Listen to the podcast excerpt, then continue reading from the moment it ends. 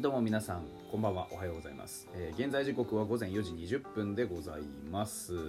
えー7月16日土曜日になっておりますが7月15日金曜日フォックストロットの野球語りたいラジオのお時間でございます。皆さん今宵もよろしくお願いいたします。あの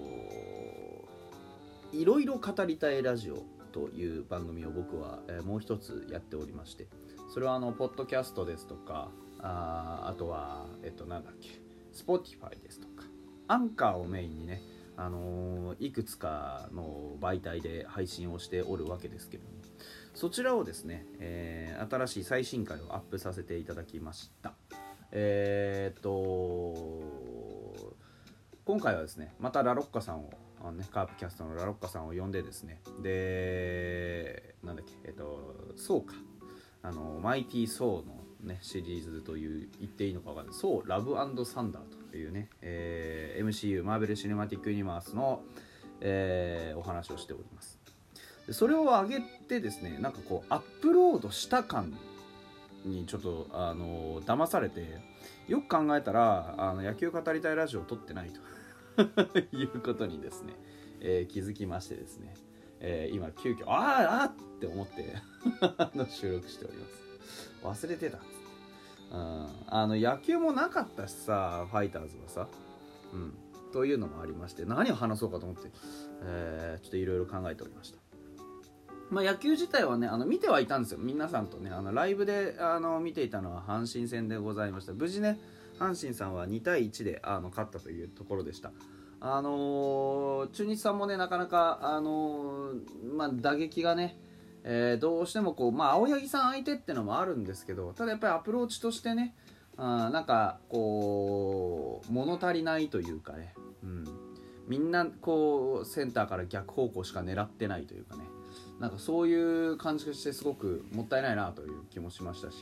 逆に阪神さんもね追加点どうやって取りに行ったらいいんだろうなっていうところでこうあの中日の上田君ですかすごくいい球投げてましたね。あのインサイドにしっかり配球できる左あの左のピッチャーで左バッターに対してしっかりインサイドに配球できるっていうのは素晴らしいなと思いましたね、うん、あれはいいピッチャーですね。見ててすごくキレもありましたし、うん、結局彼は2安打しか打たれてないでしたっけね。なんかそういうところも見ると、あのすごくテンプの差異を感じますよね。うん、まあにしても青柳さんは素晴らしいピッチャーですね。あのツイートにも書きましたけれども、あのツーシームというね、あのボールが武器なんですよ。シュート系のボールですよね。で、そのボールがなんかこううまく操れないなっていう多分今日そんな日だったんじゃないかなと思うんですけど。そんな日であろうともあのしっかりと試合は作ってくるとしかも抜群に打てないというまあ本当に上手ですよね、うん、もう何かにつけて上手ですわやっぱりこう悪い時にはね悪いなりのピッチングをしてしっかりと試合を作って抑えることができるというそういうあのーなんだろうピッチャーはいいピッチャーなんですけどその悪いなりのピッチングですら打てないっていうのはまあ本当にあのー僕はもう沢村賞は青柳さんにあげたいなっていう感じがありますよ。今の段階で。もう10勝ですからね。前半戦で10勝したらもうこれ後半戦、まあ、しっかり投げることできればね大台が見えてくるのでやっぱりそうなったらね、うん、もう少し完投とか思ったけど結構完投してるしねしかもね、うん、でこれいっぱいのいっぱいがねあの対それこそ対中日の大野雄大と投げ合った時のやつですからまあまあまあまあまあほぼ無敗みたいなもんですよね、うん。えー10回無失点で降りてるわけですからねあの時はね。いや素晴らしいっすわ。あ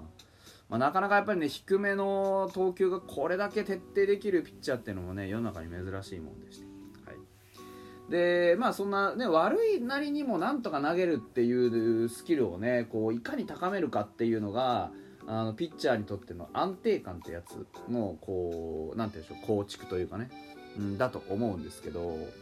あのうちで言うとやっぱり伊藤君がそれをすごくやるのがうまいですよね、うん。まあ、まだたまにねこう炎上したりもしますけど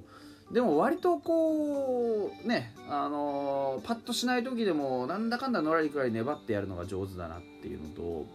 噂はですよね、えー、明日というか16日今日のあのー、先発投手ですけど上沢に関しては本当にあのー、悪い時にもなんだかんだ言って工夫をしようっ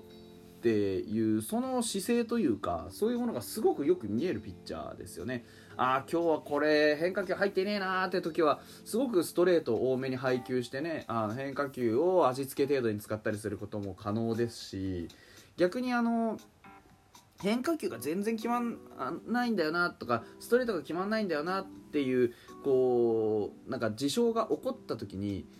あのそのまま投球しないというかなんかなんて言うんだろうな。あの何か一手間加えて自分の投球のこう軸を定めるのがすごくうまいのが上沢直之だと僕は思ってるんですけどやっぱりそういうことを考えるとねあの各球団のエースクラスってのは、ね、だからこそエースと呼ばれるというかあやっぱりねあのただただ投げてるだけじゃなくて一球一球ごとにこう意味を感じているとか意味を考えていくというかそういう投球ができるのがやっぱりエースなんだろうなっていうのは思いますよね。うんだからやっぱりこうまだねなかなか勝ち星が上がってこないよっていうピッチャーのその一番の課題は何かっていうとやっぱ悪くなった時に何か引き出しを用意してるかどうかだと思うんですよ。自分のあの投球が自分の投球らしくない。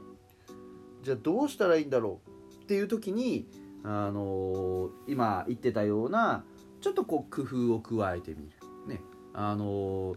球の質があまり良くないなって時こそ僕はコースをしっかり投げることが大事だと思うんですよね、うん、逆に球の勢い今日あるなって時は多少アバウトでもいい、うん、なんかそういうこう割り切りとか切り替えみたいなものがこうより強く出していけるとやっぱ勝ち星っていうのは後ろからついてくるのかなと思うんですよね。うん。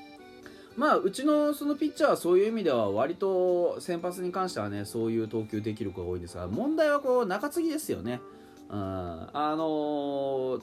これまで今のところ6連勝というところで次のカード入ろうとしてます。西武戦ですね。で高橋コーナーです。でやっぱりこう高橋コーナーもここまでね6勝6敗ということですけど防御率が噂とほぼ変わらないという形ですからまあ相当いいですよね、うん、今年は。で、ね、西武さんのその打線のね事情でこうちょっと負けたりすることも多いですけれどでもやっぱりこうねあのストレートを中心にねしっかりとこう投球できる、えー、ピッチングスタッフがあ西武にはたくさん整っているという今状況ですから我々からすると本当に僅差のゲームをやっていくという感覚がないとダメです。でそうなるとねうちの投手陣もわりかし粘っていただかないと困るわけでしてでそうなると何がね必要かっていうと今言ったようなちょっと調子悪いなとかうちはほら中継ぎはユニユニットで起用するのでこのパターンの時はこれとこれこれって出てくる投手はある程度決まってるわけですよね。でそうなった時にこう調子がいつでもいいとは限らない。これはみんなそう全ての選手においてそうですけど調子がみんないいとは限らないわけですよ。調子がみんないいとは限らないわけだから調子悪い時に何ができるか。というところが大事ですよね。特に例えばあの北山君ですとか堀君なんてのは調子悪いなってなったらそのまま調子悪いのでここのところがあのまだまだこう2人が、まあ、当然北山君なんかはねルーキーですからあれですけど堀君なんかはまだまだこううまくなれるポイントだと思うんですよね。うん。ここは今日調子悪いなってなった時に調子悪いをご了承するんじゃなくって調子の悪いからこそこういうことをやってみようっていうね。うん、なんかこう一工夫あるといいな。例えば僕が今さっき言ってたように調子が悪い時ほどほどやっぱり何て言うんでしょうね、あのー、丁寧に投げる。丁寧に投げるっていうのはただコントロール重視でそこに置きに行くっていうことではなくてあの何、ー、て言うんでしょうね。僕は幅を広く使うことだと思ってるんですよ、うん、例えば横幅。インサイド、ね、あのアウトサイド。この投げ分けをしっかりするとか。あ逆にコントロールがうまくいかないなって時は別にそのインサイドアウトサイドとか高め低めじゃなくて逆にあの緩急をつけてみる、ね。えー、ですから僕は割とあのなんだろうな。早めの球。スライダー系とかカットボールとかそういったねシュート系ツーシームとかっていうような球を持ってるピッチャーにもう一つ緩い球が欲しいなって思うことが結構ありますね。うん、緩い球があるとねストレートの腕の振りさえしっかりしてれば変化球とのギャップで、えー、相手のタイミングを崩すことができたりしますからね。うん。っていうようなその奥深いピッチングをねまだまだできるだけのこう経験値がうちのチームには足りてないとは思うんですよ。だから次7連勝を目指して高橋コーナーとやるわけですけど相手の打線強力ですからねアイトとかも本当にチャンスになったらパカパカパカパカ打ってくるわけじゃないですか。そういうことを考えるとねやっぱりこう丁寧なピッチングそれからやっぱりセオリーじゃないですけどねあのしっかりと基本を抑えてねうん、投球していくことってすごく大事だとは思うんですね。まあ、何にせよ噂はなんでそんなに大崩れはしないという風なゲームプランは立てることができます。うー打線がね、えー、まあ、あの点は取ってるけどそこまでめちゃくちゃ調子いいかっていうとそういうわけでもないんですが。ただあの軸になるね近藤ですとか松本剛ですとかそういったところの当たりがだいぶねあの頼れる感じになってきているんで、うんあの展望としては割とあるんじゃないかなって思いながらあの今日もね応援したいなというふうに思っております。はい、というところで本日はこの辺でお話は終わりでしょうか。はいえー、7連勝ちょっと見てみたいですよね。それではまた。